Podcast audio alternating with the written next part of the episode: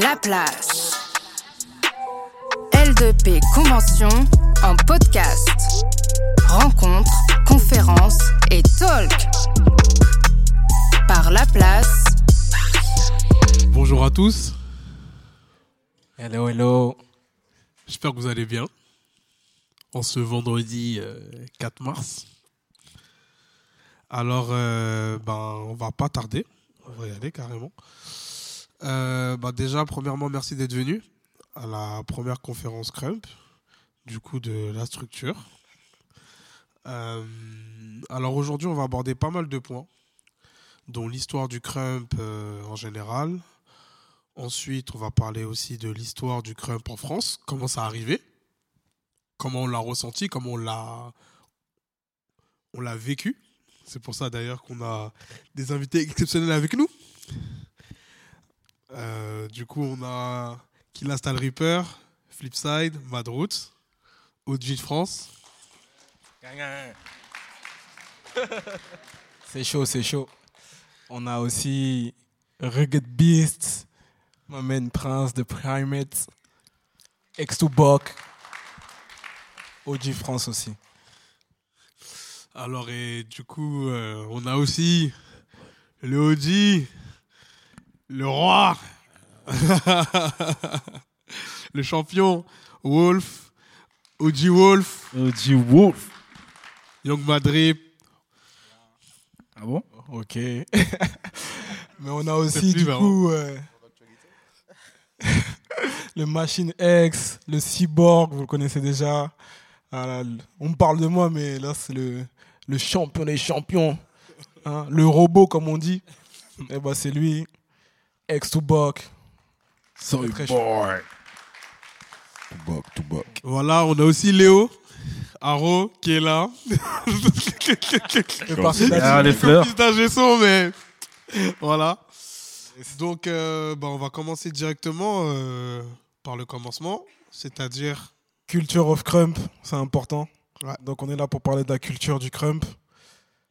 Du coup, comme il a dit, il y a quelques points clés qu'on doit tous voir ensemble, qu'on aimerait partager avec vous.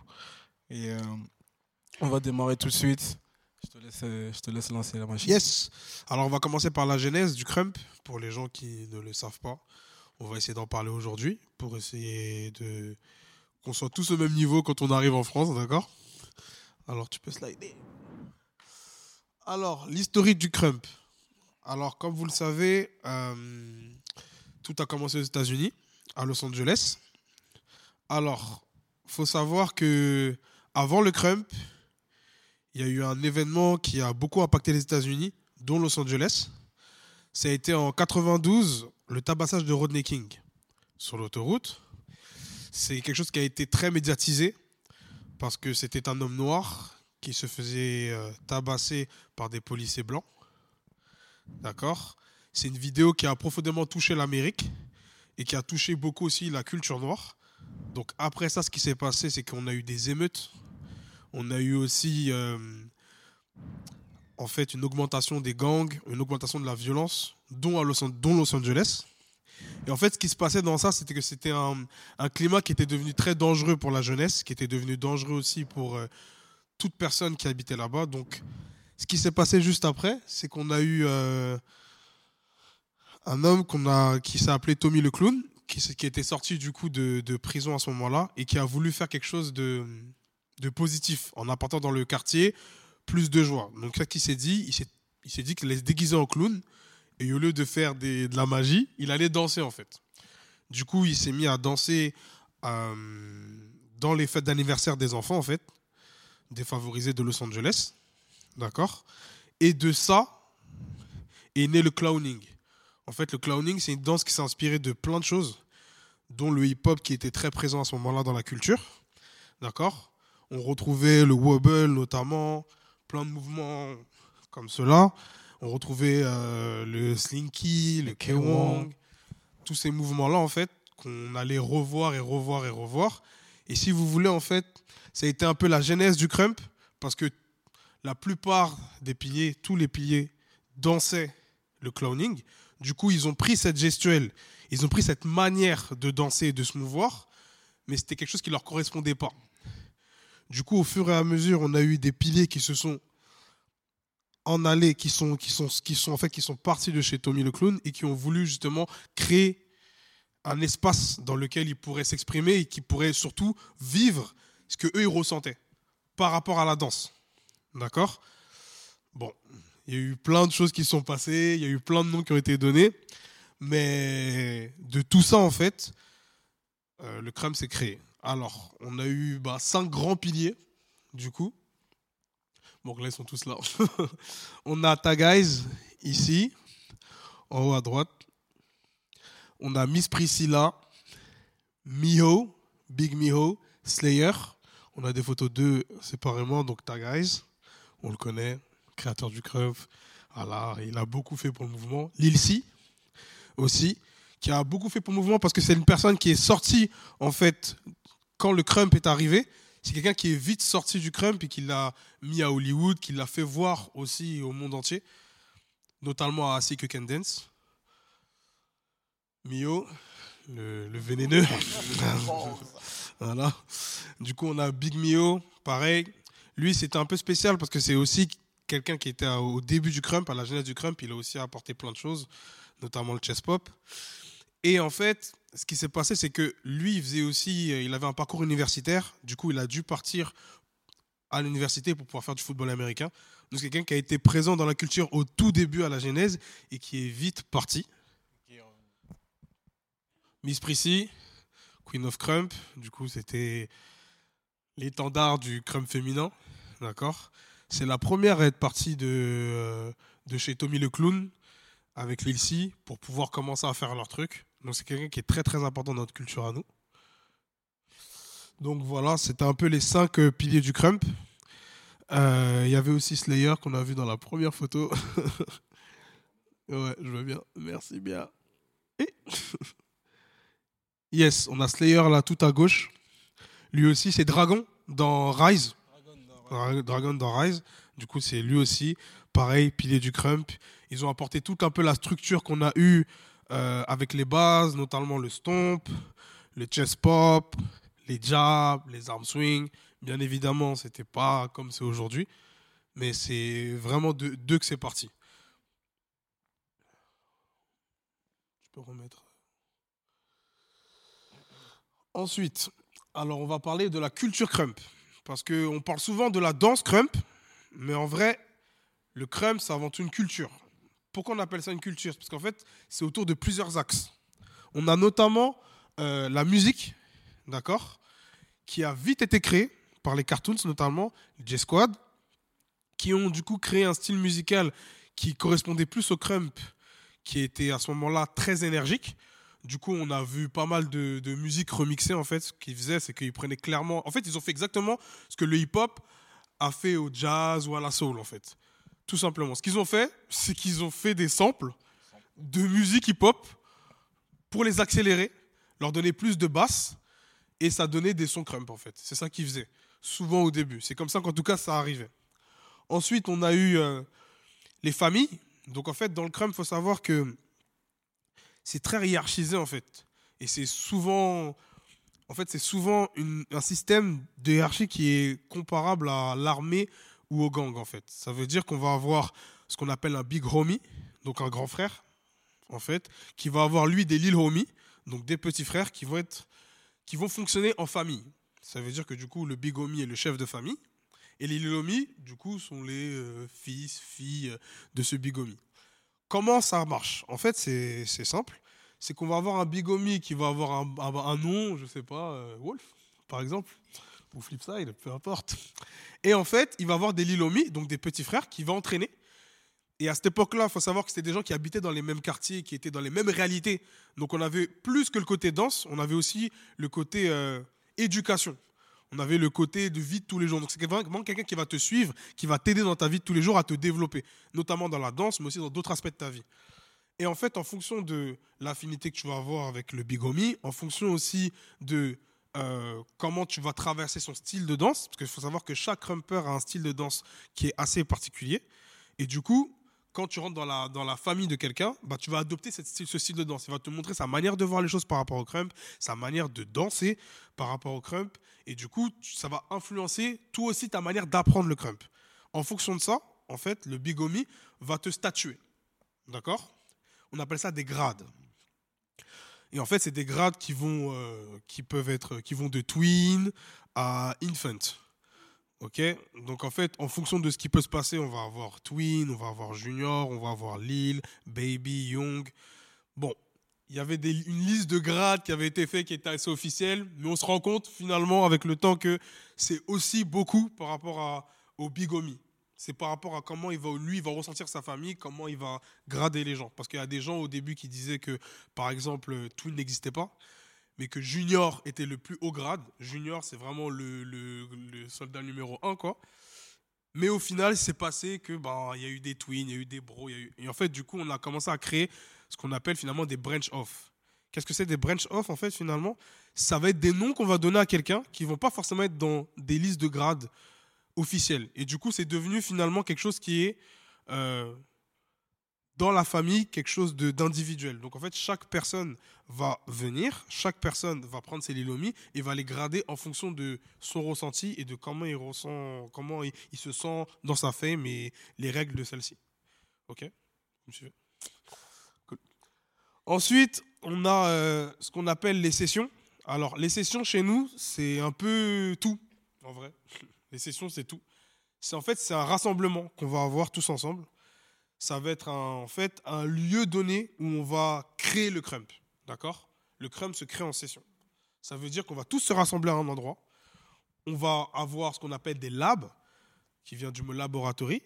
Et en fait, les labs vont nous permettre finalement de pouvoir s'entraîner ensemble, de pouvoir travailler euh, des styles, pour pouvoir échanger, etc. C'est vraiment le moment où on va s'entraîner, on va essayer de perfectionner notre style. On a ce qu'on appelle la session dans la session. La session, c'est le moment où en fait on va danser tous ensemble, où on va partager. On pourrait, on pourrait comparer ça au cercle dans le hip-hop. C'est-à-dire que c'est vraiment le moment où en fait chaque danseur va passer pour pouvoir s'exprimer. D'accord? C'est vraiment euh, le côté fête. Je dirais, je dis toujours ça, je dis que la session c'est le côté fête du crème parce que c'est le moment où on va tous hyper. Il n'y a pas vraiment d'enjeu en fait. Le but c'est de passer et de s'amuser. Clairement, il n'y a pas non plus de. euh, il n'y a rien à prouver. C'est vraiment un moment qu'on passe tous ensemble. C'est un moment de, de- où, on, où on freestyle, où en fait on kiffe, sans, sans avoir rien d'autre à faire que le crump tous ensemble. Et ensuite, on a les battles. Voilà, il en faut toujours. Du coup, les confrontations qu'on va avoir entre crumpers. Alors, c'est un peu spécial dans le crump, c'est-à-dire que c'est pas forcément comme dans le hip-hop. On les appelle comment? Les call-out. Alors, c'est en fait. Ça vient. En fait, c'est très inspiré de la boxe par rapport à ça. Parce qu'en fait, les call-out, ça veut dire que, par exemple, dans un événement hip-hop, on va avoir euh, des présélections, des danseurs qui vont être sélectionnés, et après qui vont battle, et on va avoir un arbre qui va arriver jusqu'en finale. Et celui qui gagne la finale a gagné l'événement. D'accord? Sauf que dans les call-outs, c'est un peu différent. On va avoir un seul adversaire du jour en général. D'accord? Ça veut dire qu'on va se confronter à une seule personne. En deux ou trois rounds, c'est des choses qui sont euh, dites à l'avance. Et finalement, ça va être notre battle du jour. Ça veut dire qu'en fait, on va vraiment faire une confrontation envers quelqu'un. Et ça change un peu tout dans notre manière de voir les choses, dans la manière de nous préparer et dans notre manière de danser. Parce que aussi, on va avoir accès à quelque chose qui est différent de la culture hip-hop, c'est qu'on on peut aussi sélectionner notre musique. Ça veut dire qu'en fait, c'est comme si on pouvait nous-mêmes exister et faire exister notre, notre manière de voir les choses dans le crump, notre personnage et nos bases à travers l'univers qu'on va apporter dans le call-out. D'accord? C'est vraiment une grosse différence qu'on a. Et donc voilà, c'est un peu ça qui... Dis-moi. Alors, si on doit résumer ce que Cyborg a dit, c'est que la culture crump, comment le crump est arrivé, avant, euh, avant d'évoluer, il est arrivé par euh, quelques éléments précis, c'est-à-dire notre manière, euh, enfin, la manière dont les beatmakers ont créé la musique, qui nous ont donné euh, des rythmiques et des, euh, des manières de bouger. Notre hiérarchisation, c'est-à-dire euh, comment sont un peu classifiés les danseurs, c'est-à-dire qu'il y a les big homies et les little homies. Après sont arrivés les crews et autres. les, les endroits, les lieux de partage. C'est-à-dire que nous, on a commencé ce que vous, enfin ce que dans le hip-hop ils appelaient des cercles, nous on appelait ça des sessions où tout le monde se réunissait pour partager, pour apprécier, pour euh, créer des, nouveaux, des nouveaux euh, délires, créer des nouvelles ambiances. Aussi le laboratoire, le lab, l'endroit où euh, tous les crumpers se rejoignent pour dire ok là j'ai trouvé ça. Ah ok ce que tu as fait c'est pas mal. Brefte-le comme ça on va le rajouter dans les nouveaux dans les nouveaux mouvements dans les nouveaux euh, dans les nouvelles pas bases mais dans les choses à faire. Les call-outs parce que avant avant l'arrivée des battles c'était nos moyens de, de se confronter de se challenger. C'est-à-dire qu'on arrivait à un endroit et c'est un peu euh, l'équivalent du 1000% dans le, dans le hip-hop on arrive quelque part et en fait, euh, toi, je te prends. Et c'était euh, le moyen euh, de se challenger. Il y en a qui ont fait des call-outs ici à l'époque, là, ils ont fait des choses. et voilà, c'est un peu ça qu'il voulait résumer. C'est- ça. Et du coup, pour finir. Du coup, en fait, on a aussi l'influence, parce qu'en fait, finalement, le crumb, ça a été très influencé par tout ce qu'il y avait autour des gens qui l'ont créé, c'est-à-dire le lifestyle. Donc, c'est-à-dire, c'est pour ça que dans le crumb, on entend beaucoup de coups de feu dans les sons.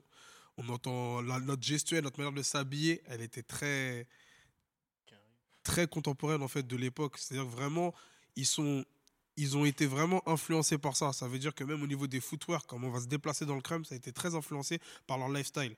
Et- Exactement, par le sea walk, par, voilà, par plein de choses comme ça. Et il faut savoir que du coup, le crème, c'est un truc qui est, qui, est toujours dans le crème. C'est-à-dire que le crème, en fonction de où on va l'amener, il va aussi être beaucoup influencé par qui est là, en fait. D'accord? Et c'est ça qui est important, finalement, dans tout ça.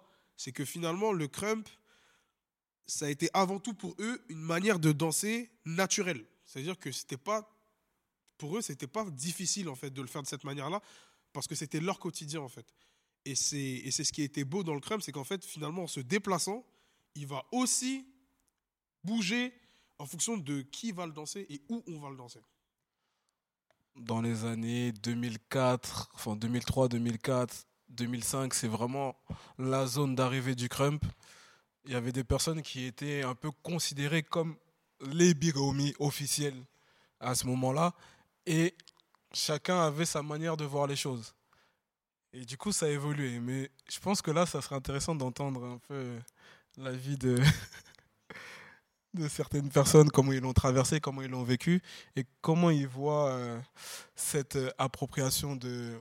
Enfin, cette appartenance à la famille, comment vous la voyez, comment vous, vous choisissez ou euh, vous décidez à, à prendre une personne dans vos fames Qu'est-ce qui importe Comment ça se passe Quel est le processus?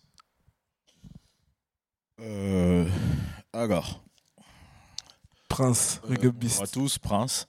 Euh, alors, moi, à l'époque où j'ai commencé, euh, je connaissais pas tout ce qui était en rapport avec les bigomies. Je suis arrivé à une époque où j'avais jamais regardé Rise. Euh, je suis né au Congo. Tu peux Donc, situer cette époque, s'il te plaît Quelle année à peu 2003, fin 2003, début, début 2004. Donc je suis arrivé à une époque où je sortais pas de chez moi parce que moi j'habite vers Rambouillet. Donc j'étais au collège. Donc sortir euh, de ma ville c'était c'était impossible. Euh, du coup à ce moment-là, quand moi j'ai commencé le crème, j'ai commencé tout seul dans ma dans ma chambre en regardant un DVD que j'avais trouvé à Carrefour de Saint-Quentin en Yvelines. Euh, euh, Des choses à Carrefour. Outro to Crump. Allez tous à Carrefour. Et euh, c'est comme ça, parce que bien avant, un ami à moi m'avait parlé Outro to Crump. How to Crump. Bah, je sais pas, euh, en tout cas, c'est c'est un truc comme ça. un truc comme ça. Et du coup, euh, c'était grâce à un ami déjà qui m'avait dit Bah, moi, j'ai un gars dans mon lycée qui fait du crump et tout. Et bah, moi, j'aimais pas en fait. Je suis. J'aimais vraiment pas.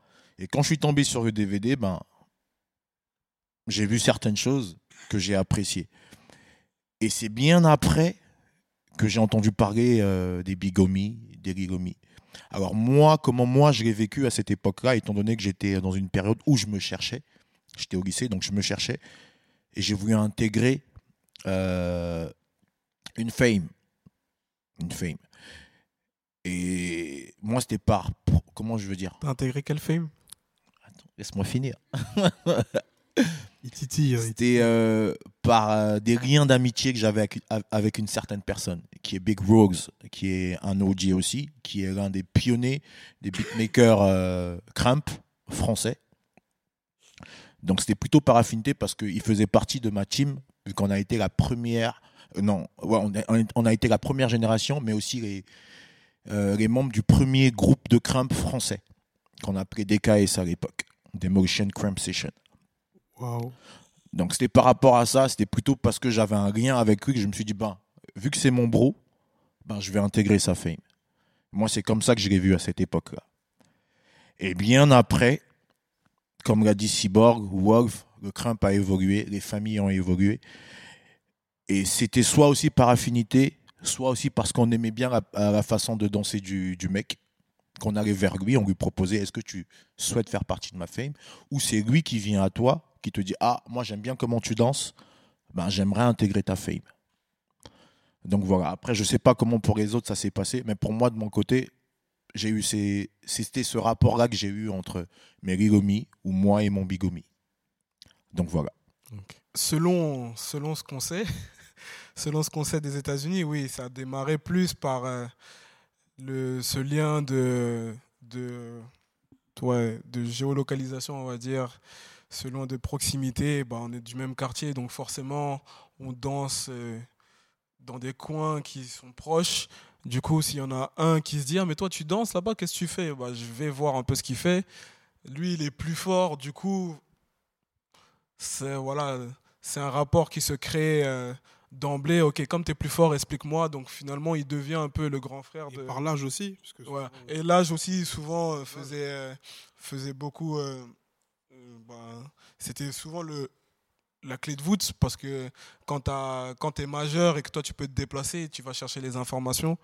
Que, comme il a dit, quand tu es, es collégien, tu es assez jeune, bah, tu restes un peu dans ta zone et tu n'as pas accès à toutes ces informations qui fait que voilà, le grand frère, celui qui est plus âgé, tu vas l'écouter plus facilement. Aussi, plein de choses comme ça.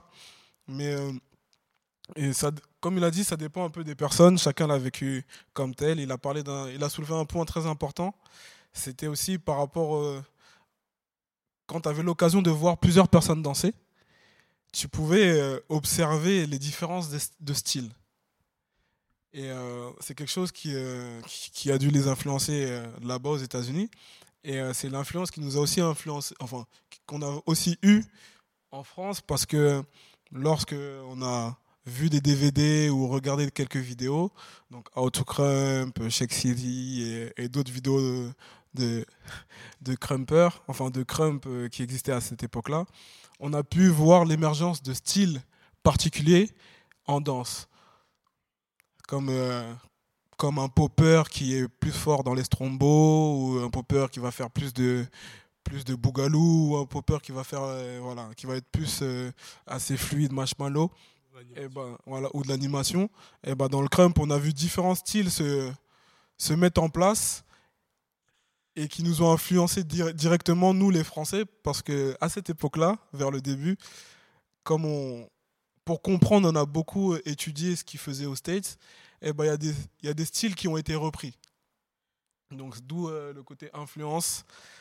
Il y avait des styles un peu plus techniques, comme Flipside, qui avait un style un peu euh, que beaucoup tiraient, inspiré de- d'un crumper euh, qu'on peut cons- considérer comme OG euh, aux States, euh, qui s'appelle Solo.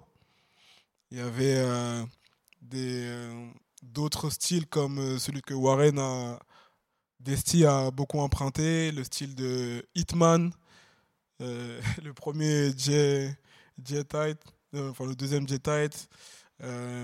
Euh, il y avait des styles un peu comme Crush, donc euh, il y avait des il y avait des crumpers qui étaient très grande taille et qui avaient des souplesses naturelles et, du coup ça a donné un style particulier de crump ou euh, qui a inspiré beaucoup de crumpers français qui étaient grande taille et qui ont je dirais comme Roméo qui utilisait beaucoup ses souplesses beaucoup ses ses bras qui avaient des, une envergure démesurée. Et, euh, et voilà. Du coup, euh, j'aimerais aussi, euh, désolé, j'ai parlé, mais j'aimerais aussi entendre euh, l'avis de Flipside à ce niveau-là. Je vais faire assez vite au niveau de ça. C'est que, en vrai, il a dit un peu tout ce qu'il avait à dire là-dessus. Mais pour moi, pour mon expérience personnelle, déjà, c'est assez fou comment j'ai commencé le crème. Enfin, fou. J'ai vu Rise chez moi. Euh, Est-ce que tu peux situer les années, s'il te plaît? C'était en 2006. Été 2006, si je me souviens bien, j'étais chez moi. Je dansais déjà, mais euh, je prenais pas de cours parce que bah, on n'avait pas l'argent. Donc j'étais vraiment dans ce cliché de, euh, de j'avais un groupe de potes de mon quartier. On volait des piles, on gravait des CD, on dansait sous des ponts, on dansait dans les caves. C'était le cliché, le cliché de euh, voilà du danseur de rue. Ça a toujours été dans la rue. On, est, on essayait des fois de rentrer dans des cours, mais c'était payant. Donc, du coup, on regardait par la fenêtre. C'était vraiment le cliché, le cliché que, qu'on peut avoir euh, sur la danse en général, enfin les danseurs de rue. Puis, du coup, je regardais plein de films de danse. Je regardais plein de films de danse et euh, un jour, je tombe sur Rise. Je tombe sur Rise, je regarde, je vois que ça commence, c'est un peu un documentaire. Je m'épose. Je me dis, ah, j'aime pas tout ce qui est Arte, tout ça. Non, moi, je veux du vrai film. Je veux du, vrai film de danse. Mais bon, j'y allais, c'est pas grave. Je devais avoir 14-15 ans à l'époque. euh, et Je dis, c'est pas grave, je continue à regarder. Je regarde et euh, je suis devant Rise comme ça. J'étais entre euh, qu'est-ce qu'ils font, ils sont fous. Et euh, oh, j'aime bien. Puis après, il y a un passage de Tayaz à Battle Zone qui, je pense, qui, voilà, qui a été euh, un passage euh, mémorable pour beaucoup de crumpers, voilà, légendaire pour beaucoup de crumpers. Et c'est ce qui m'a. À ce moment-là, je me suis dit, je vais faire du crump. Je me faire du crump. J'avais aucune idée de ce que c'était le crump, de, des bases du crump. Le film se finit, je télécharge. euh, À l'époque, euh, c'était des trucs qui s'appelaient Emule. euh, LimeWire. Je tape euh, musique. Upload, ouais. On sait jamais Ouais, sur quoi on tombe quand on télécharge ces trucs-là. En plus, ça met du temps à télécharger. Tu revenais demain matin, le lendemain matin. Voilà, du coup, bah, je télécharge un son, je danse, je me mets, euh, je me souviens, euh, j'avais une petite glace comme ça, carrée, je me mets devant, torse nu et je danse. Je transpire et tout, je dis, ah, c'est bon, je suis dedans, tu vois. et mon frère, je me souviens, mon grand frère, il rentre, il rentre dans la chambre avec un pote à lui, il me dit, tu, il me dit, tu fais quoi? Je dis, je crump, il dit, vas-y, dégage. du coup, je suis sorti de la chambre, quoi. Mais c'était ça, en fait, c'est. J'ai commencé par ça, du coup j'ai montré à un pote de, de, de, mon quartier. Il était là, Ouah, c'est un truc de fou et tout. On savait pas c'était quoi, mais on voulait le faire.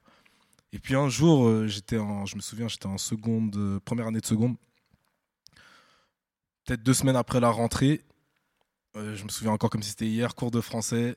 Je suis dans la queue, 8h du mat. Et je vois, je vois un grand Renoir comme ça, habillé tout en bleu, large et tout. Je dis, mais. Je dis, mais. Je sais pas, je le vois comme ça. Euh, on entre dans la classe, moi je l'attends juste avant, euh, juste avant de rentrer et je le regarde, je lui dis T'as un crumper. Il me dit Comment tu sais? J'en avais aucune idée, c'était un cliché dans ma tête. Et j'étais tombé sur l'un des premiers crumpers en France qui s'appelait Booby. Et euh, voilà, en étant dans la même classe, il m'a appris le crump, il m'a emmené à la défense, du coup là où j'ai rencontré tous ces gens-là, les Wolves, les Princes. Et ma vie a changé comme ça. Ma vie a changé comme ça par une rencontre, un mot, une phrase. Et c'est pour ça que bah, aujourd'hui, euh, je me pose pas sur de, beaucoup de questions sur la vie. Dès qu'il y a quelque chose, que ce soit bon ou mauvais, entre guillemets, je suis, je suis là et c'est pour une raison. Et puis pour en revenir au ce qui est de la femme, il a dit, ils ont dit un peu tout ce que tout ce qui est tout ce qu'il avait à dire. Mais euh, ce truc de quartier, en fait, on l'a un peu aussi avec Boulby parce que bah, c'était un mec du 9-4 comme moi. C'était un mec du 9-4 comme moi, pas très loin de chez moi. Et il y avait ce truc un peu, il était un peu plus âgé que moi. Bah, du coup, comme il disait, euh, ce truc un peu de grand frère qui, qui m'apprenait le crump. C'était quelqu'un de beaucoup plus calme. Moi, à l'époque, j'étais quelqu'un, bah, je traînais au quartier. euh, voilà, quoi. Je j'étais pas méchant, mais je faisais des choses, euh, je faisais des choses parce que j'avais rien à faire. Et le crump m'a sorti de ça. Du coup, mais bon, bref. Voilà, pour finir, bah, j'ai eu ce truc avec, voilà, cette relation un peu de grand frère avec lui. Il m'a appris le crump. Il m'a aidé à me calmer aussi. Le crump a pris tout mon temps parce que bah, du coup, je traînais au quartier, j'avais rien à faire, du coup, je faisais des bêtises. Mais le crump, je me souviens le jour où j'ai dit à mes potes, ouais, je vais arrêter de traîner ici parce que tout le temps que je veux consacrer, tout mon temps libre, je veux le mettre dans le crump. Et donc le crump m'a sauvé indirectement de, de tout ça. Sur un groupe de 5, il y en a deux ou trois qui sont partis en prison. Et euh, voilà, quoi, c'était, j'étais juste dans, dans ce truc de, bah, on est ensemble. Et là, j'ai changé d'entourage. Le crump, euh, le crump est devenu toute ma vie. Et du coup, bah, c'est là où, j'en suis, venu. Et par rapport à ce truc de famille, comment on choisit, bah, là, ça s'est fait naturellement. Ça s'est fait naturellement. Mais moi, ce que, bah, comme on dit, femme, ça veut dire famille. Moi, ce que je veux dans ça, c'est qu'on soit frères avant tout.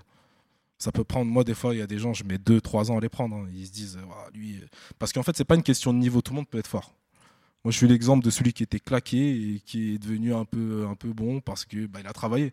Oh, mais euh, mais c'est cette loyauté qu'on cherche chez nous aussi. Cette loyauté qui est important. C'est euh, c'est ça en fait. Ce côté famille, c'est un vrai côté famille, familial, de grands frères, de petits frères. De...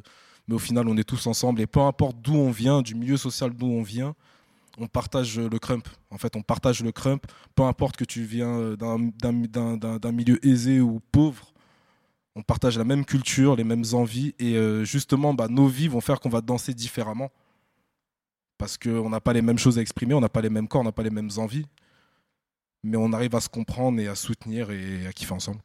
Voilà. Yes. Alors, on va continuer. En fait, c'était comment le club est arrivé en France bah, vous, en avez un peu, vous en avez un peu parlé déjà. D'accord Donc, on va aller directement sur. Euh, du coup, je peux, je peux continuer parce qu'il y a d'autres facettes hein, du crump. C'est comment il arrive en France. Ah, c'est vrai. C'est vrai. En rapide. Je t'en prie. c'est ça. Il y a Béa Auchan aussi. Il y, a... Cora. Cora et tout.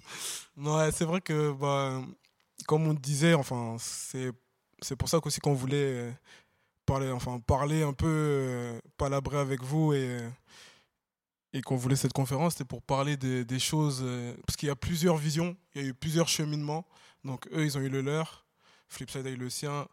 Prince a eu le sien. Moi, personnellement, j'ai connu le, le crump. À la base, j'étais un footeux en sport-études. Et il y a eu Street Dancer. 2004. Été 2004. Gotcha, gotcha, gotcha, gotcha. Oh, oh, oh. Au Marion, il m'a marqué. ah ouais. Et du coup, là, oh, euh, salto arrière là. Ah salto arrière là. Mais à cette époque-là, j'avais mon oncle qui dansait du hip-hop. Il allait à la place carrée, il connaissait un peu le monde du hip-hop. Et euh, après euh, Street Dancer, je suis allé le voir, je lui ai dit, je veux faire du hip-hop. Il m'a dit, mais tu fais du foot J'ai dit, le foot c'est bien, mais je veux aussi savoir danser. Et du coup, lui m'a dit, j'ai découvert une danse par des grands à lui qui faisaient du hip-hop aussi, qui s'appelle les Next Level.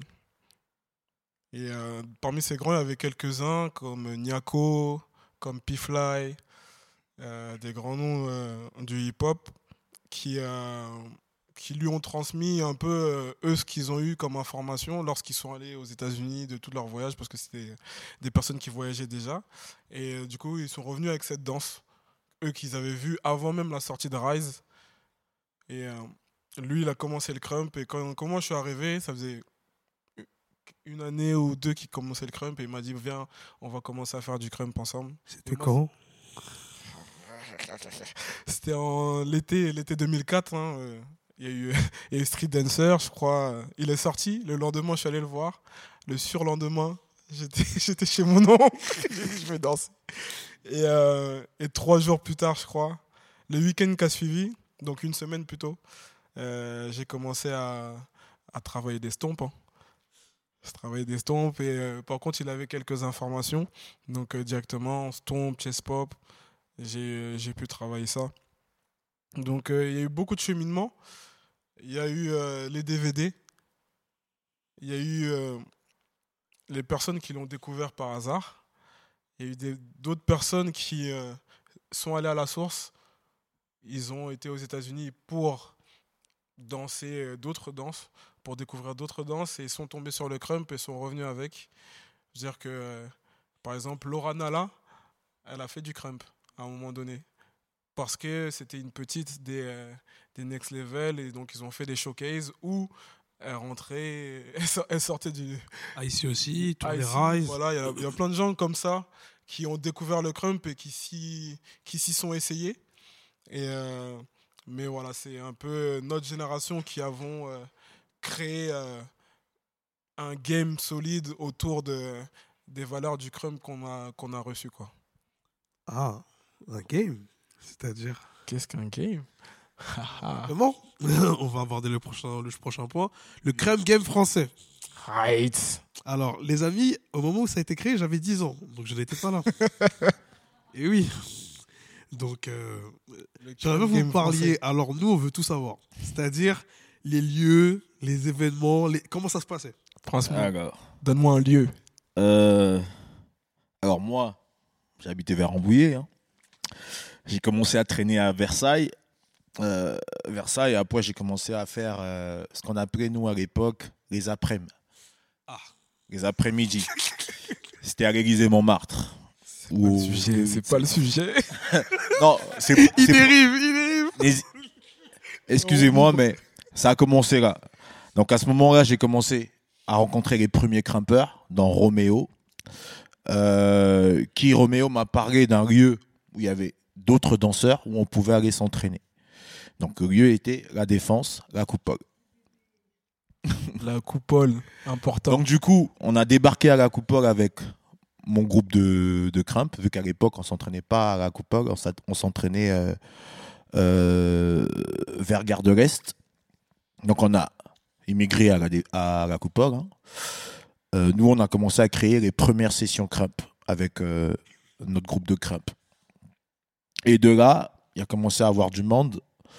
On a rencontré Rooks à l'époque, Wolf, euh, Soro, euh, plein d'autres personnes hein, qui venaient maintenant à la défense pour grimper avec nous. Et il y a eu une, une évolution. Et d'autres sessions ont commencé à Châtelet, euh, organisées par euh, La Gâchette, Zutsu, des, anciens. C'était- C'est grand, Châtelet Où à Châtelet? Châtelet, euh, c'était au niveau de, du musée De Beaubourg. Beaubourg. Donc voilà, c'est juste à ce niveau-là qu'on a commencé à faire, euh, on va dire, les grosses, grosses sessions où on voyait vraiment euh, plein de grimpeurs venir de différents lieux. Donc c'est c'est à ce moment-là que le game a commencé, vu qu'à l'époque c'était euh, The French Touch of Crump. The French Touch of Crump. touche française, c'était la touche française, c'était, on va dire, euh, euh, le nom qui correspondait à tout le mouvement euh, français à ce moment-là. Mais avant, oui, il y avait euh, le crew qu'on appelait DKS. Il y avait aussi des Fame, mais que je connaissais pas. Mais c'est bien après, il y a eu ça. Et après, il y a eu les Monstars. Il y a eu d'autres crews qui sont créés par. Monsters House. Et c'est là que le game a commencé. Les, les call-out, les battles, bah, où on s'affrontait en fait. Et, et c'est comme ça que ça a commencé en fait. Et jusqu'à aujourd'hui, on est toujours là, 19 ans euh, que je crump. Toujours là, toujours euh, membre actif euh, du mouvement crump français parce que je trouve ça important. Donc voilà. Ouais. Aux Essarts-le-Roi, plus précisément. Exactement. Et donc là, on va vous passer une petite vidéo. Du coup, la, la French Touch of Crump. Du coup, on a, On a retrouvé des archives. voilà, on a trouvé des archives. Les gars, on est allés. Et du coup, là, on a vraiment. euh, voilà, c'était vraiment cette époque-là dont il parlait. Il faut, euh, on va introduire le, le sujet. Voilà. il, faut quand même, il faut quand même situer. Parce que c'était quand même. euh, tu- je, te laisse, je te laisse le dire. Parce que tu y étais. Mm, Dis-le, vas-y, vas-y. je sais. Euh, Si tu, si tu. Ok. Alors, en fait, on avait un crumper, un des pionniers aussi, qui s'appelait J-Style. D'accord? Faut en parler. Un des premiers activistes du crump. Et il donnait les premiers cours de crump. Il se trouvait à Place d'Italie, Smoking, et- Smoking et Brillantine. Alors ça, ceux qui connaissent ça, voilà, ils ont plus de 30 ans. Et du, Mais ils ont toujours une tête de bébé. oh. Et du coup, euh, après, en fait, on, on a- il y avait des moments où après le stage, il y avait des sessions à l'intérieur, mais souvent, So- Souvent, on sortait, on allait à côté du centre commercial Italie 2 et euh, bon, on créait une effervescence. Hein. Session, direct, French Touch. Du Cali, Cali, Cali. Mais qui est-ce? À 14 ans, 15 ans, voilà.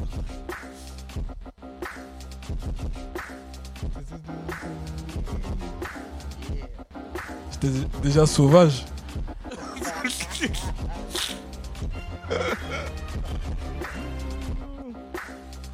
Donc là, on va retrouver vraiment tous les, toutes les personnes qui ont marqué un peu euh, la première génération de Crump. C'est-à-dire qu'on n'est peut-être pas tous arrivés vraiment en même temps, mais euh, lorsque le game s'est créé, il y avait des personnes quand même qui ont porté le mouvement. Eh, eh, eh, eh. Les phases au sol et tout. Oh là là. Ah, quand même, hein.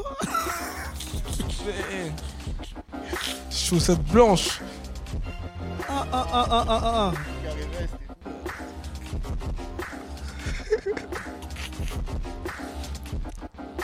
Voilà.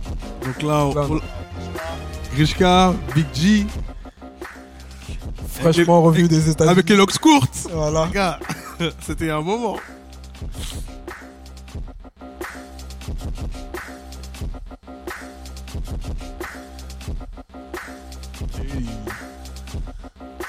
Hey. Ah. Et. Arm swing, un bras.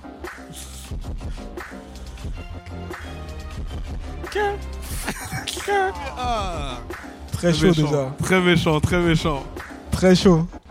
Ça a très très bien vieilli cette vidéo. Mets pause s'il te plaît. Ouais, c'est ce que j'allais dire aussi. Voilà. Damn. Ok. Beaucoup d'émotions.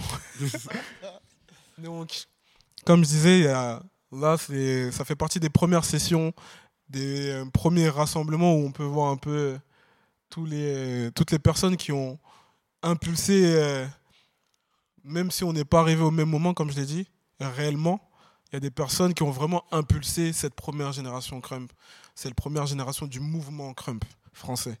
Et du coup, on en revient aussi à l'influence des Américains.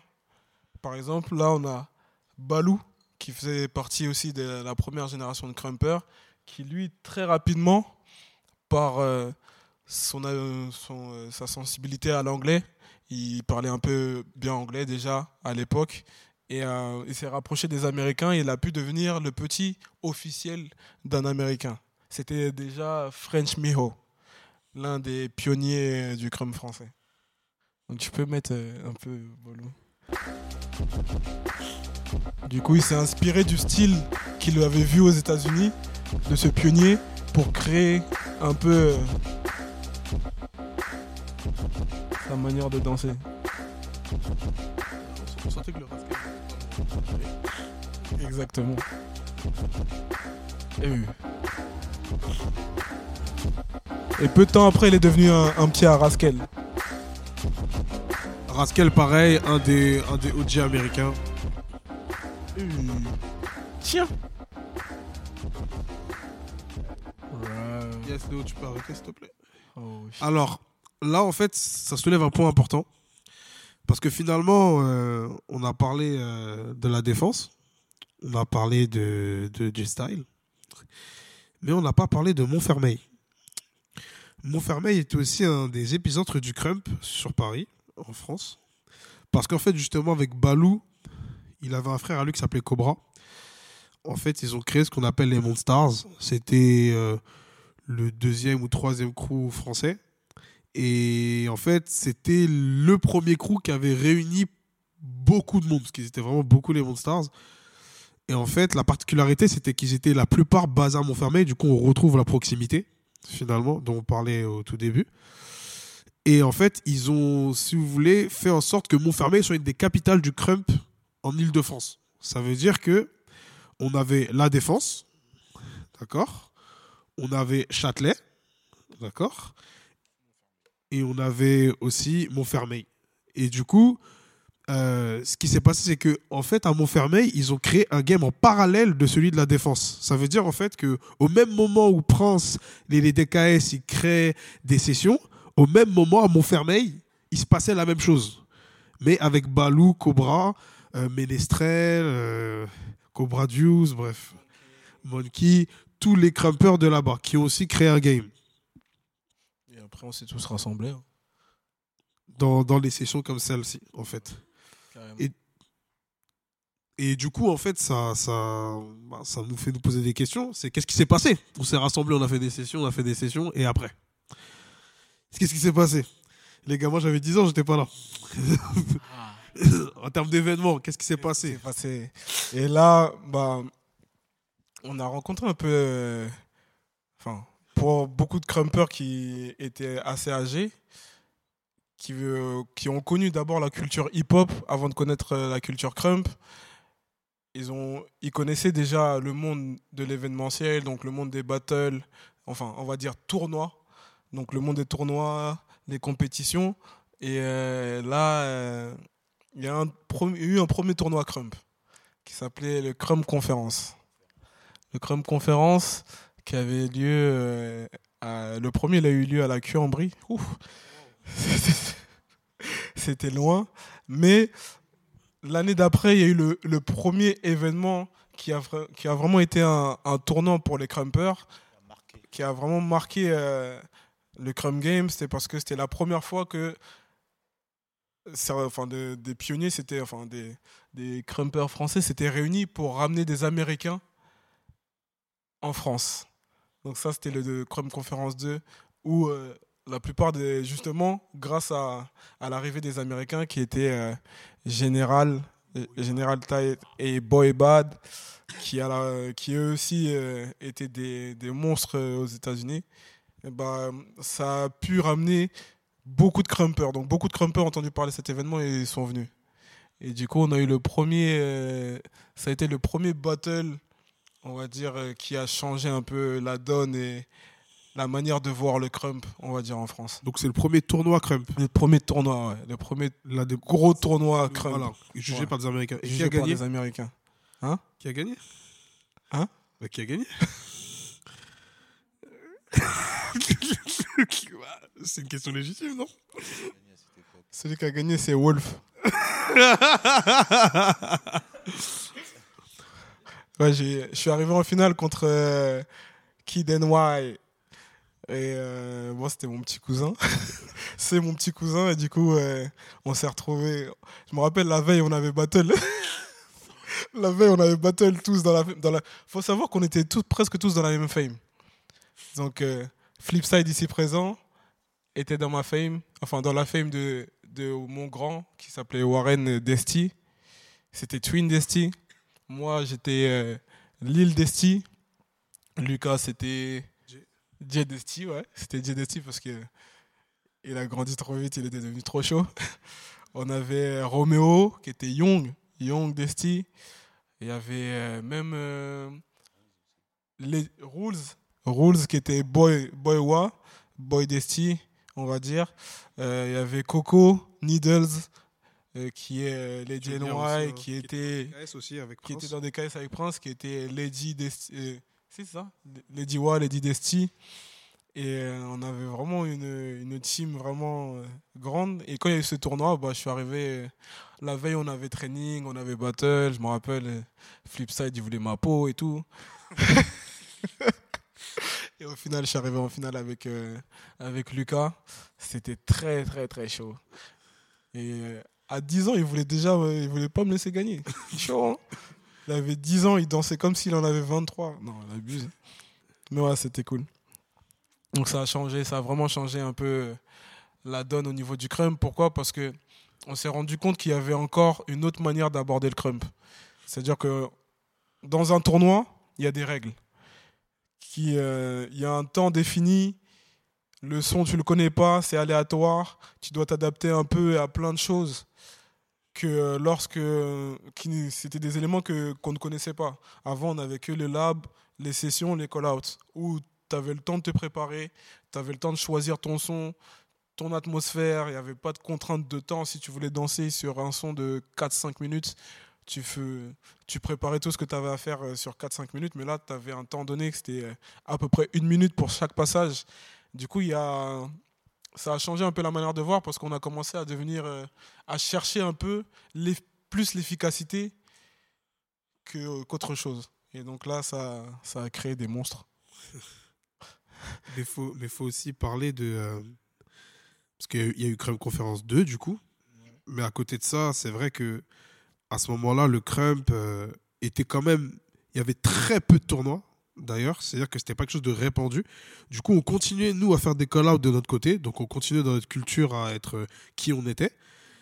Et il y a eu des événements aussi qui mettent en avant que les call-outs, comme euh, STL, Sky is the Limit, organisé par justement Balou, celui qu'on a vu juste avant. Fermé, ouais.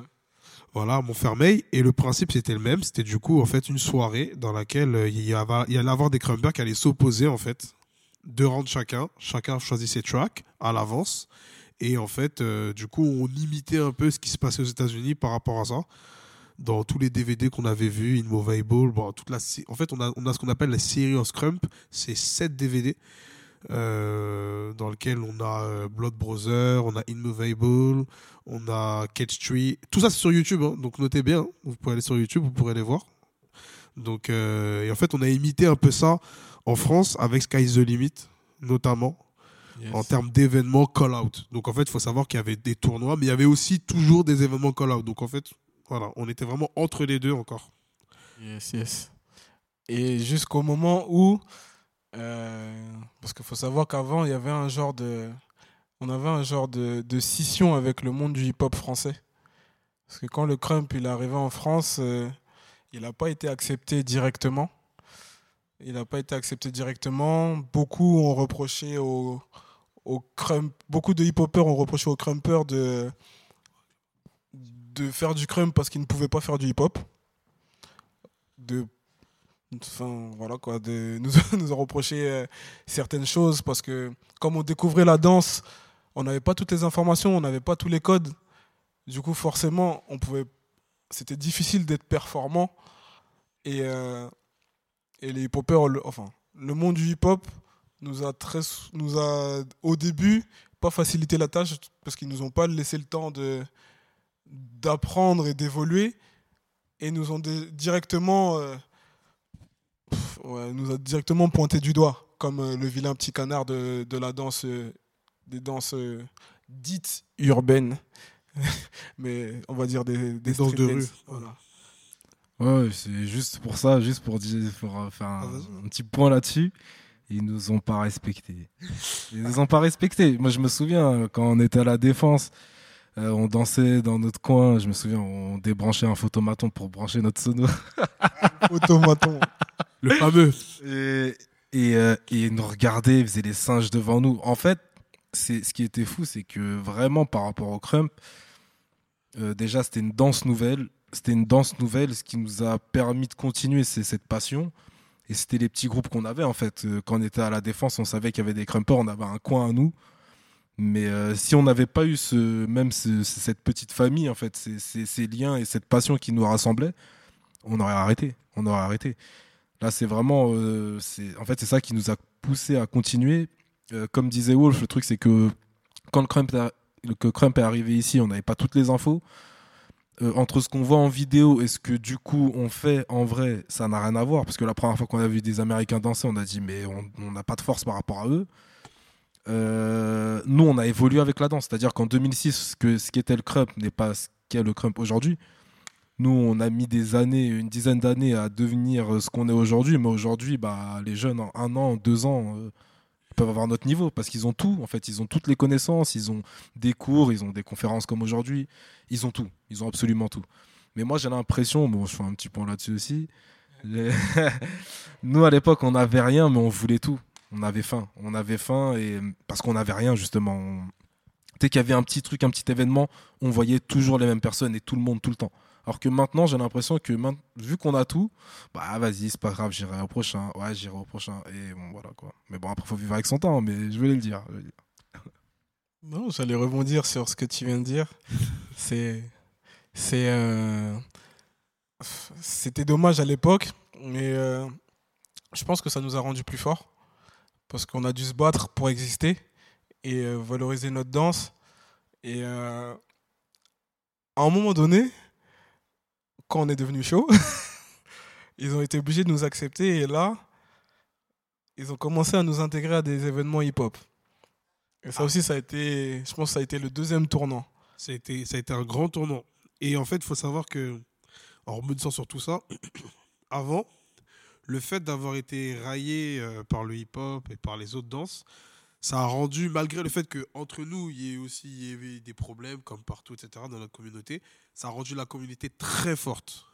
Ça veut dire que quand il y avait un événement crump, il y avait tous les crumpers. Enfin, un, niveau, un, événement, crump organisé dans un événement all style, par exemple, il faut savoir que tout le monde était là. D'accord? On a comme exemple le Wizwoo 2009. Damn Attends, la présélection, il devait y avoir, euh, je sais pas, au moins 200 crumpers. 200 crumpers. C'est presque un IBS, tu vois, aujourd'hui. C'est pas faux. Tu vois, c'est que là, il y avait tout le monde. Et c'était que Même Hitfont, des Français. euh, truc que tu vois, il était là. Tout le monde était là. tout le monde a participé. Tout le monde a fait la présélection. Tout le monde. C'est-à-dire que c'était, c'était fort quand même. Et d'ailleurs, On a quelques archives.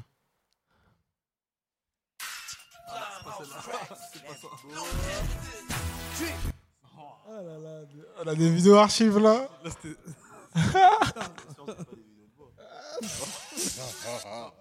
C'est Prince. Ah là là. Ça c'est après son retour de Auchan là. Je rigole. Il a trouvé son meilleur DVD. Présélection du Wouzou. On a des gens qui ont marqué le crème français comme Waker, et Bad Skills. Mad Skills. 2009, du coup, Wizwoo 2009. Grand tournant pour le crème français. C'est là où aussi on a pu montrer à tout le monde du hip-hop français la puissance des crumpers.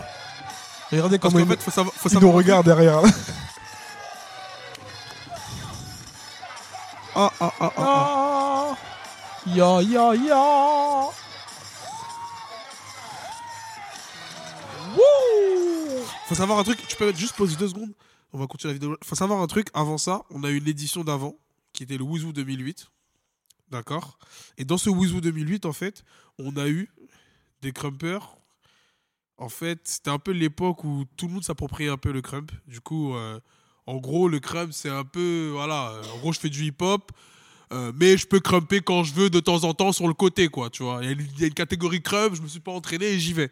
Parce que le crump, c'est un peu n'importe quoi. Du coup, c'est pas très compliqué, tu vois. Et du coup, voilà, on était dans cette période-là. C'est Grisha qui a gagné le, le euh, Oui. 2008. C'était et c'était contre euh, Junebox, Contre, ouais, Brian Box, Boombox, Ibrahim, le- un, un qui- Belge. Belge qui, est, qui fait du hip-hop, qui est très connu dans le monde du hip-hop. Et Mais du coup, il, a était voulu venu crumper en crump et il est arrivé en finale.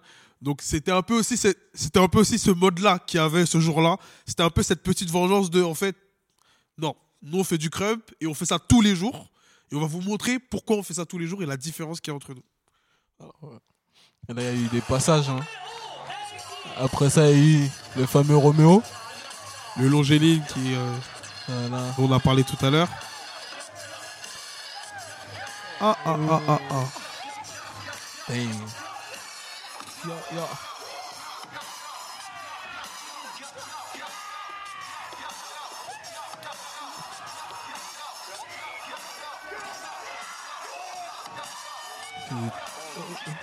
Eh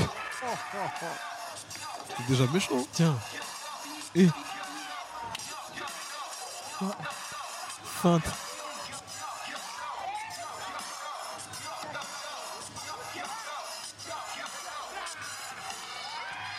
Yo. Rock out.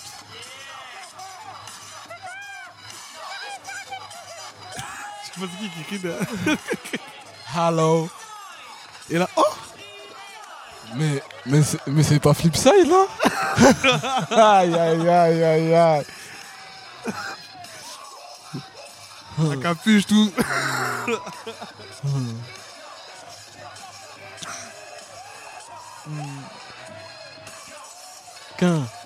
Ah, ah. Ah. Tiens, stop, stop. Ah, ah, ah, ah, ah, ah, ah. C'est en avance, ça, celui-là. C'est en avance, quand même. C'était très dangereux pour, euh, pour la cheville, ça.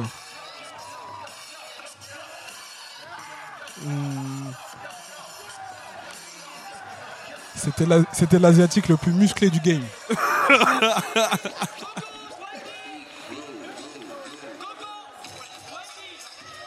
Aïe La fameuse Coco dont on parlait, Coco Needle, dans le crew DKS avec Prince. pio- pionnière, c'est pionnière du crumb game. La première, la première femme du Crème Game. Il y avait des- il y avait d'autres femmes. Ah, Ouais. l'une des Il y premières. avait des femmes. Merci Prince pour la précision. On finir sur ça. I. Anciennement Lady Wolf. On voit au niveau des jambes. hein. Ah non, il est comme ça.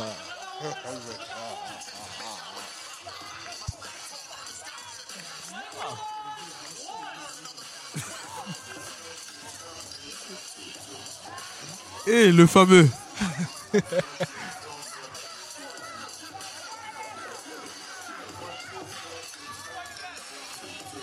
De fou.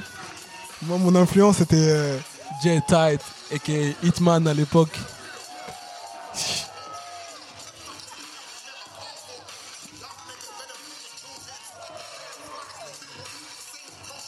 Ça, c'était vraiment beaucoup.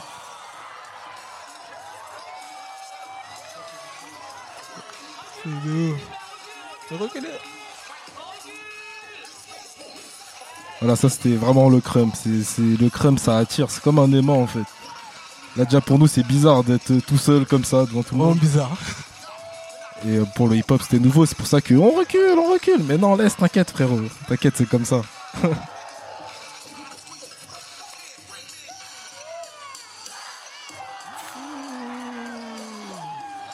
Le fameux.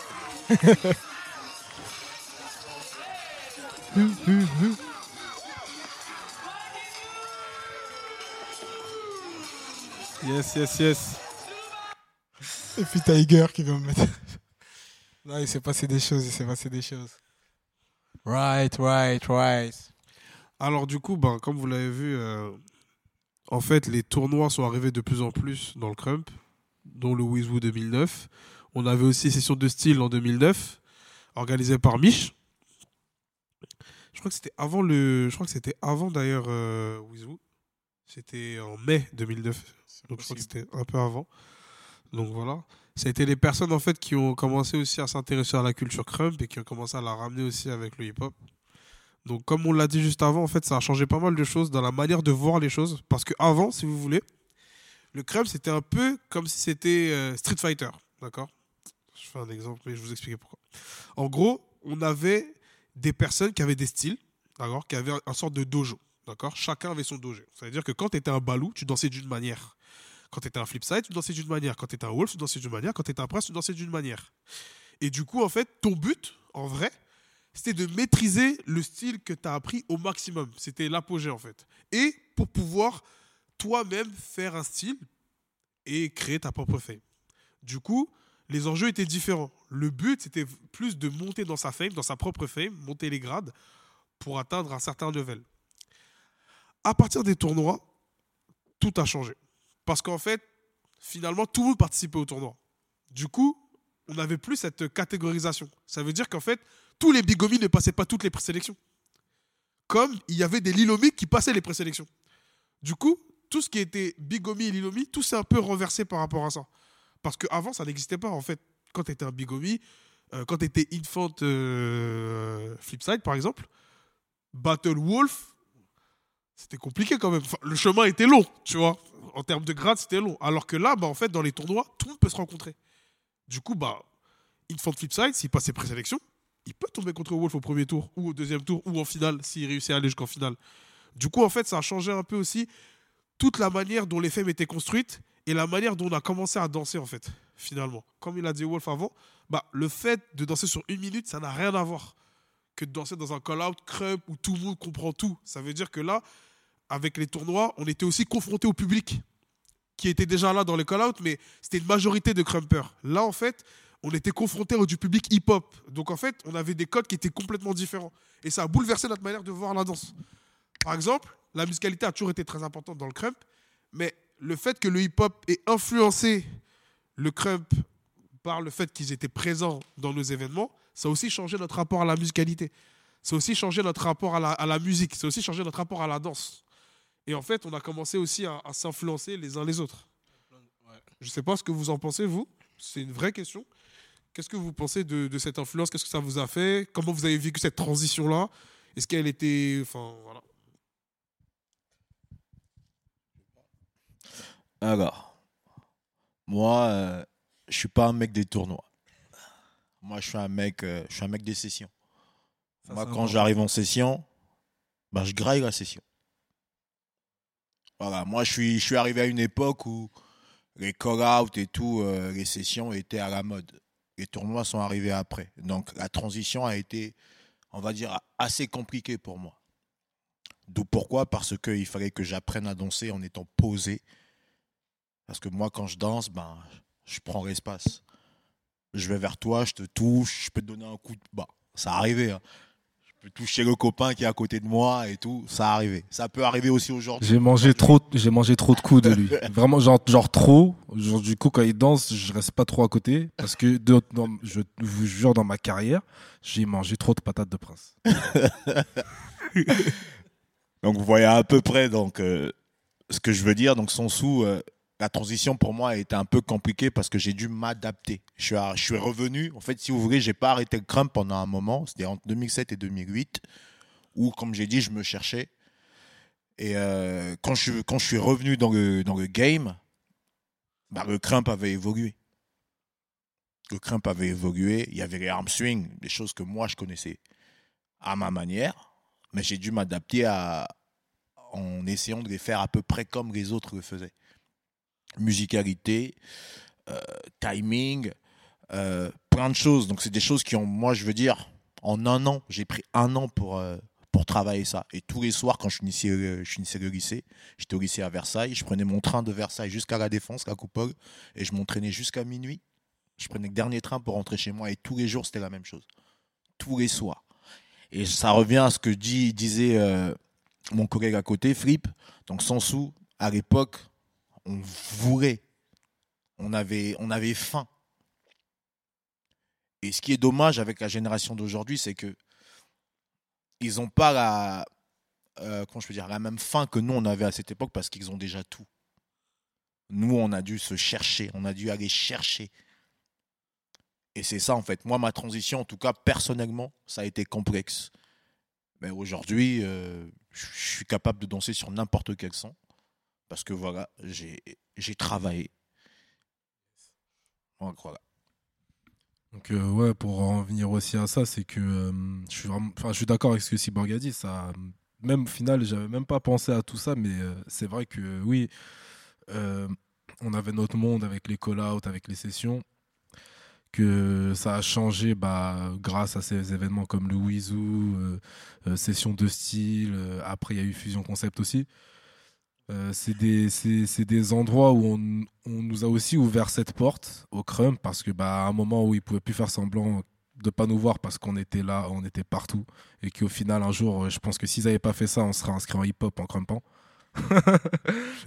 C'est ce qui ça s'est déjà arrivé.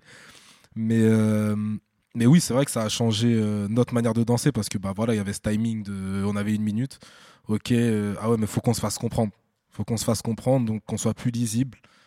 Euh, comme disait Prince, bah il y avait ce truc de passer, parce qu'en fait c'est ça dans le crump. Dites-vous qu'il y a des danseurs de session, il y a des crumpers de session, il y a des crumpers de battle. Il y en a qui font les deux, mais souvent il y en a tout, y a toujours un qui va au-dessus de l'autre. Ok? Euh, bah il faut il faut le travailler. C'est quelque chose qui se travaille. Moi à l'époque j'étais quelqu'un euh, de battle. C'était battle, je pouvais danser trois minutes et je dansais trop longtemps. Mais j'arrivais pas justement à danser pendant une minute. Euh, j'arrivais pas à trouver ce feeling de session. Donc j'ai toujours été un battleur. C'est comme ça que je me suis fait connaître. C'est euh, Flipside, il battle, euh, il kill off, il ceci, il cela. Kill off, c'est les hum, des combos qui mènent à un KO. euh, voilà un quoi. Mais euh, c'est comme ça, c'est comme ça que moi j'étais un battleur, un battleur. Après, bah petit à petit j'ai travaillé ce, ce la session, j'ai travaillé ce qui est de danser pendant une minute. Enfin, tout ça, ça se travaille. Et le truc avec le crump, c'est que c'est qu'on a tout fait tout seul quasiment. En fait, euh, on n'avait personne vraiment qui était au-dessus de nous à nous dire euh, faut faire ça, faut faire ça, faut faire ça. Moi, je me souviens des, moments clés de, ma carrière ou de ma vie dans le crump. C'est euh, quand on a commencé à s'entraîner comme des entre guillemets comme des militaires, mais avec des programmes pour arriver à des événements. Et, et voilà, et fumer tout le monde. Quoi. Mais, mais c'est en fait, on était obligé. Il y a, y a- y a ce travail. Et on est obligé de faire ce travail. Et ce travail-là, c'est nous qui nous qui, euh, qui le faisions seuls. Personne n'était là pour nous dire. Ouais. Bah pareil, du coup, moi, c'était comme Prince au début. Bah, dans ces années-là, j'étais pas trop euh, dans ces tournois. J'arrivais pas. J'arrivais pas à danser euh, pendant un certain, un certain nombre de temps. Et il y a un moment où j'ai travaillé, j'ai travaillé, j'ai travaillé. Et puis quand je suis arrivé, ah ouais, Flippy, ah ouais, ça, ça. Mais c'est des choses qui se travaillent et je suis ultra d'accord avec ce que vous avez dit, euh, vous deux, c'est que ça a changé aussi le crump. Je pense qu'il y a hum, un moment, et puis c'est normal, il y a un moment où cette essence justement du, crump, de la, du- session, du partage, c'était un peu perdu aussi. Mais dans le crump, dans l'histoire du crump, en fait, ça a fait ça. Ça a fait bah, ce moment de battle où ça devenait très technique. Et puis il y a un moment où dans le crump, quand même Mio est revenu, où c'est reparti dans les racines du crump, à juste euh, session sale et juste kiffer. Et, là, on est dans le juste milieu, je pense. En fait, en fait c'est ça. je voulais en venir du coup. En fait, on a eu du coup ce, ce truc-là du hip-hop et du crump qui vont. Voilà, le crump qui est dans des, certains événements hip-hop, etc. Mais en parallèle, on a eu aussi eu la chance d'avoir eu euh, des, euh, bah, des piliers du crump qui sont venus en France et qui ont apporté aussi du savoir, comme Tagaz en 2010, avec Bidash. Non, Tagaz, Bidash, ouais, avec Bidash en 2010. Et après, qui est revenu encore des années 2012, etc. Avec Mio pour le Ilest. 2013, excusez-moi. Le, le Wizwoo, c'est vrai. 2011, Wizwoo, session de style 2011. Bref, on a eu pas mal de, de, de piliers du crème qui sont venus aussi en France et qui ont aussi donné des informations qui nous ont permis aussi d'y voir un peu plus clair sur la danse parce qu'il y a toujours eu ce décalage, comme on vous l'a dit. Quand une danse elle traverse, surtout l'Atlantique, c'est grand. quand ça traverse vraiment un endroit pour arriver à un autre endroit, on le vit de manière différente. On est français, comme vous le savez, l'anglais c'est pas trop notre truc, d'accord? Du coup, ça veut dire que bah, les DVD, c'est rare les gens qui comprenaient ce qu'ils racontaient. Les How to en vrai, tu faisais les mouvements, tu comprenais pas ce qu'ils disaient, d'accord? Et surtout, voir quelque chose en vidéo et surtout la qualité des vidéos avant, tu vois, et aller là-bas pour pouvoir vivre le truc et revenir avec des infos, c'est pas pareil. D'ailleurs, Flipside, c'est l'un des premiers qui est euh, à être parti dans ces années-là, dans ces années charnières où le crump a évolué. Voilà, on a commencé à, on est passé de ça à en fait, on fait vraiment des jabs. Ah, on fait vraiment des arm placement. Ah, on fait vraiment des arm swing. Ah, il y a une posture. Ah, il y a une musicalité. Ah, il y a une stratégie de battle. Voilà. Dans ces moments-là. Et ça aussi, et en fait, finalement, ça a bouleversé pas mal le crump parce que tout arrivait en même temps. On a eu les anciens qui ont commencé à grandir. Du coup, c'est fini le lycée. Donc en fait, soit tu travailles, soit tu es à l'université, c'est différent. On a eu en même temps le crump et le hip-hop qui se sont rencontrés. Et du coup, bah, nous, on doit maintenant faire des passages d'une minute. Et en fait, du coup, on doit être efficace, mais on ne sait pas vraiment comment l'être. Du coup, on essaie de trouver ça en même temps. Et euh, au même moment, les carrés qui viennent en France et qui nous apportent aussi du nouveau vocabulaire qu'on doit euh, maîtriser, qu'on doit comprendre. Et en fait, on comprend aussi à ce moment-là que le crump qu'on danse aujourd'hui n'est plus le crump qui danse là-bas, en fait. Qu'en fait, on est décalé. Et du coup, qu'est-ce qu'on fait? On regarde ce qu'on fait, on prend ce qu'ils font, et voilà. C'était vraiment une transition. Donc là, on était vraiment dans les années 2010, à, je dirais même jusqu'à 2013, 2014. C'était un peu comme ça, c'était un peu le fouillis, tu vois. Ouais. C'est une période où, euh, après, il y a aussi eu l'émergence de, de, nouvelles générations de crumpers français qui a été intéressante euh, à observer. C'est là que qu'on a pu euh, voir arriver certains crumpers comme, je dirais, Dixo Et même après, les Outsiders, Cyborg, euh, Cyborg, Morph, euh, Zepek. Zepek un peu après. Il y avait qui Il y avait voilà, euh, ceux qui venaient de Villepinte, donc les Jamsey, euh, Wessler et d'autres. Euh, eu plein de choses qui se sont mélangées. Il y a eu, euh, du coup, il y, a eu, il y a eu un souci de hi- hiérarchisation. Donc je pense que c'est c'est quelque chose euh, que je voulais aborder un peu aussi. Parce que euh, c'est vrai qu'on parle beaucoup, mais il faut voir le time. Donc, euh, ouais, mince. Donc il y avait un peu un, un souci de hiérarchisation, parce qu'on parle de, de devoir de mémoire. Donc ça, c'est ce que Cyborg a, a abordé tout à l'heure. C'est vrai que il y a des choses qu'on se doit de, de savoir, car les, les pionniers américains sont venus pour nous expliquer certaines choses. Donc, on a ce devoir un peu de, on a eu ce devoir d'apprendre à cette, à cette époque-là, et maintenant que les informations sont là, on a ce devoir de les restituer, et les nouvelles générations ont ce devoir de les apprendre. Et non de se dire, ah maintenant il y a YouTube, il y a Instagram, il y a machin, je peux regarder les meilleures vidéos des meilleurs crumpers et prendre les meilleurs gestuels pour, pour me façonner un personnage qui sera le plus efficace possible, sans savoir de quoi il en retourne, sans savoir euh, qu'est-ce qui s'est passé, sans savoir quel est le nom de, du, mouvement, du geste que j'emprunte, et, etc. Et du coup, on en arrive un peu à aussi cette hiérarchisation dont je voulais parler, c'est euh, qu'est-ce qui se passe dans le crump Comment vous le voyez-vous? Euh, Est-ce qu'on devrait, c'est une petite question que je me pose, hein. est-ce qu'on devrait euh, établir un...